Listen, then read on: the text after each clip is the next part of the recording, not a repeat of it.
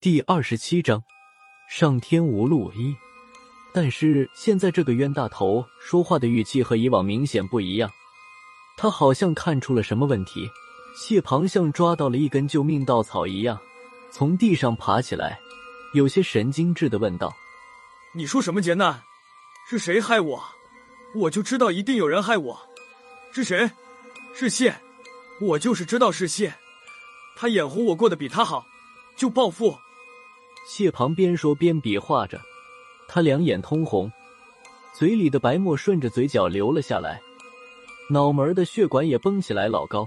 郝正义看着他的样子就是一皱眉，突然郝会长眼中金光一闪，好像发现了什么，他突然伸出手来，朝谢庞的脸抡了过去，啪的一声，一巴掌抽到谢庞的脸上。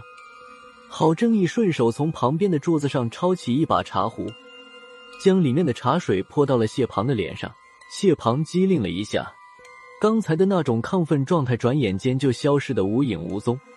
不过两眼依旧无神。萧和尚也看出了点问题，他走过来替谢庞号了号脉，手指刚刚搭上脉搏，萧和尚的脸色就变了，回头看了郝正一眼，说道：“这是什么脉搏？跟机关枪似的。你是怎么发现的？”他刚才一瞬间变了一张死人脸，虽不知道怎么回事，但我能肯定他是中招了，只怕再过一会儿他就要亢奋的气绝身亡了。郝正义说着，翻了翻谢庞的眼皮，见谢庞的眼睛恢复了正常，又把牙叫到跟前，指着牙对谢庞说道：“谢先生，我的这位朋友是泰国王室的宗教顾问，刚才他看出来一点问题，你的亲戚们不是意外死亡。”是有人设局在害你。谢庞把郝正义刚才说的话在脑子里又转了一遍。你是说死的这些人都是被人害的？是被一种邪术害死的。要不是赶巧今天我带了这位朋友来，怕是岛上的人死光了，都不知道是怎么回事。郝正义叹了口气，说道：“具体的现在来不及细说了。不过有件事情你一定要明白，今天到现在为止。”所有的祸事都是针对你们姓谢的人，沉船和破坏信号发射架，就是为了不让你们离开。那个幕后黑手和你们不知道有什么仇恨，他的目的就是要在这座岛上把你们所有姓谢的人全部解决掉。怎么说，谢庞也是我们沈家的亲家，我看不惯郝正义拿他们几十口人当诱饵。正想过去提醒的时候，孙胖子看出我的意图，眯缝着眼睛在我耳边说道：“辣子。”先看一会儿，听听郝正义他怎么说。说着，他的声音突然压得极低，用我刚能听到的音量说道：“郝正义没说实话，这里面的事他肯定知道一点。先顺着郝正义来，最后再解他的壶。”听了孙胖子的话，再看看萧和尚和雨果，他俩都眉头紧锁。一边的杨军望着大厅天花板掉下来的地方。看他们三人的样子，也不像是看明白了什么，也只能按照孙胖子的话办了。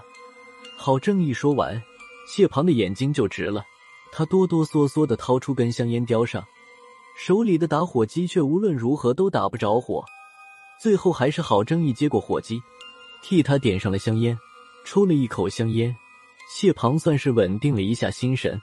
郝正义趁这个时候又说道：“你想想看。”最近得罪了什么人没有？想要你们谢姓人死绝的，可不是一般的仇恨。谢庞就像没有听到了一样，低着头慢慢的抽着香烟，一根烟没有多长时间就烧成了烟蒂。抽完了最后一口香烟，谢庞镇定了很多，又恢复了他的光棍秉性，抬头对郝正义说道：“我们姓谢的在这个城市里混了几辈子，朋友不多，对头不少，得罪的人多了。”但是也不至于把我们都赶尽杀绝，我真的想不起来和谁结过这么大的梁子。说到这里，谢庞偷眼看了丫一眼，然后继续对郝正义说道：“郝老板，你这位朋友是泰国皇室的大顾问，那么就一定有办法能救我们这几十口人。您替我求求这位大师，只要能保我们这些人的平安，我们姓谢的是绝对不会亏待他的。”还没等郝正义说话。大厅的门又开了，酒店的总经理站在门口，却不敢进来。他对谢庞大声喊道：“老板，你出来看看，外面又出事了。”谢庞僵了一下，没理会总经理，而是继续向郝正义和丫问道：“我，我现在该怎么办？”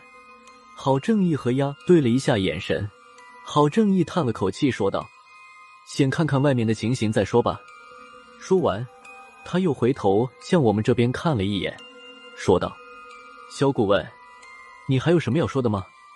萧和尚不冷不热的笑了一下：“都这样了，我还能有什么好说的？”谢庞有些迷茫的看着我们这些人，我们这几个人明明是南方的亲友。什么时候和郝正义这个泰国华侨扯上了关系？现在已经容不得他多想。郝正义对于他来说算是最后一根救命稻草，谢庞是无论如何也不会放手的。出了酒店，就看见来参加婚礼的宾客和岛上的工作人员差不多都聚集在酒店前面的人工草地上。这块草坪还是为了这次婚礼最近几天才铺上的。